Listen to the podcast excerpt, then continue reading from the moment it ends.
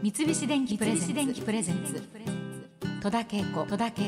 大人クオリティ。早速今年初のお客様をご紹介したいと思います。スキーや雪国の生活などえー雪にまつわるストーリーを紹介する雑誌ステューベンマガジンの、えー編集をしていらっしゃいます帯名りささんです。どうもはじめましてはじめまし明てけ。ましておめでとうございます明けましておめでとうございますよろしくお願いいたしますよろしくお願いします。実際あのここにあのご本があるんですけれども一年に一回しかそうですね。えっと二2015年に創刊しまして、今3冊目を三冊10月の終わりに出したところですね。なんか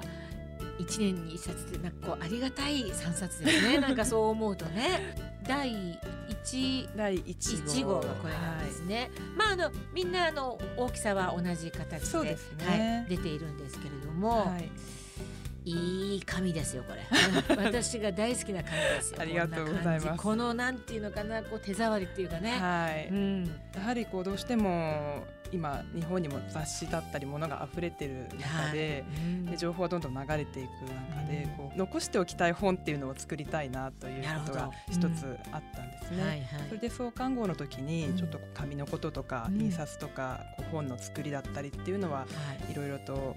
一緒に作ってる仲間たちと相談しながら今の紙を選びました。このストゥーベンマガジンっていうこのストゥーベンっていうのはどんな意味？これストーブになんかあかかってます？そうなんですよ。実はその意味も少しあの関連しているんですけどもともとこれドイツ語なんですね。ただ地名なんですね。オーストリアの、うん。えー、とアールベルグスキーエリアというすごはいく大きなスキーの、えー、とリゾートがあるんですけど、ええその中のまあ小さな一つの村がシチューベンっていうんですね。スチューベン。はい。はいはい。でそのシチューベンは、うん。えーまあ、その1号創刊号で紹介してるんですけど、日本にこうアルペンスキーの滑り方とか、うん。あとエッジのついたスキーを伝えてくれたハンネス・シュナイダーさんっていう方がいるんですけど、はい。その方の出身地がシチューベンっていう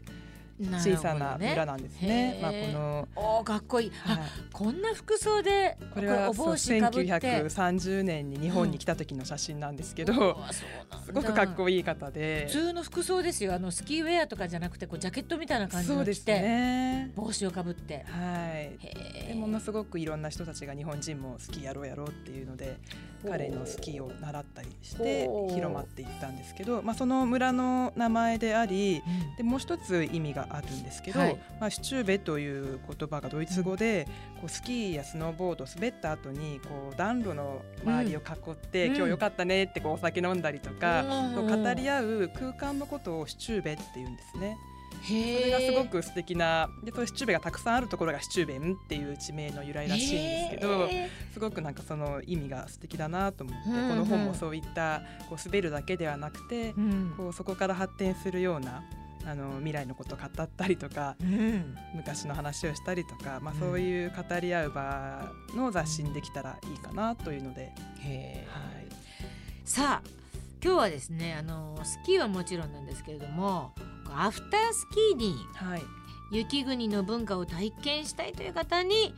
おすすめのスノースポットを紹介してもらいたいなと思うんですけれども、はい。ベスト3に絞ってですね、はい、紹介していただきたいなと思うんですけれども帯名りささんおすすめのスノースポット第3位からちょっとご紹介していただきましょうか。はい、なかなか絞るの難しいんですけど、ね。まあ、強いてこう雪国の文化を体験したいってはいいう部分も踏まえて考えますと、第3位は、はい。えー、と新潟県うのん。南魚沼エリア、まあ、ちょうど今回シチューベンの第3号でうん。特集をした地域なんですけど、はいはい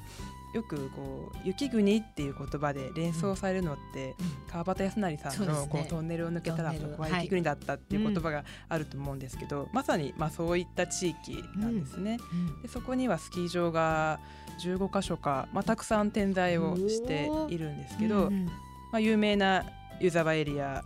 い。越後湯沢の駅の周辺の、はいまあ、石内丸山だったりとか、うん。上越国際とか大きなスキー場もたくさんありますけど、うん。まあ、そのちょっと奥まで行くと、まあ、はい。六日町っていうエリアがありまして、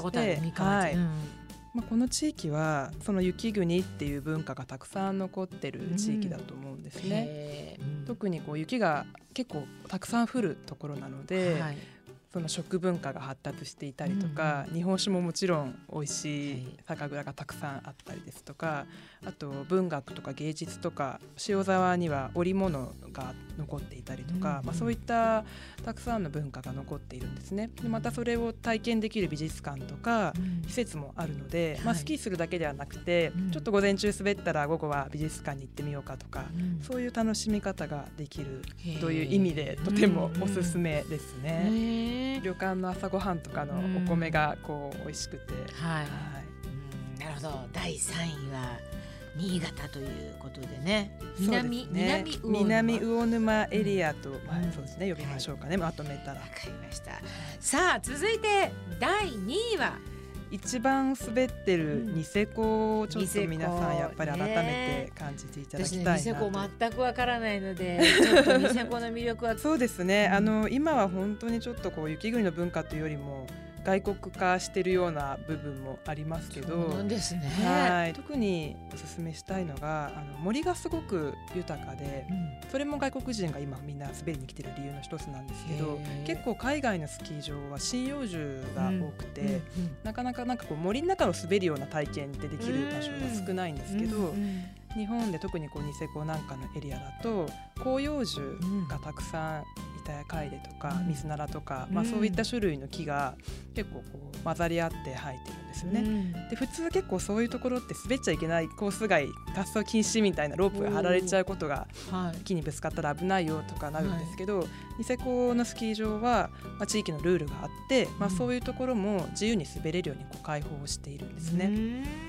そこでこう雪質が良くて、こう森の中を滑ってるとリフトに乗ってスキーをしてるっていうよりも自然体験をしてるような本当自然と一体になったような感覚が味わえるんですね。まあ、もちろん滑れる技術は必要かもしれないですけど、でも例えばそういうところにちょっと歩いてみるだけとか、でもこうスキーそこまで滑れない方は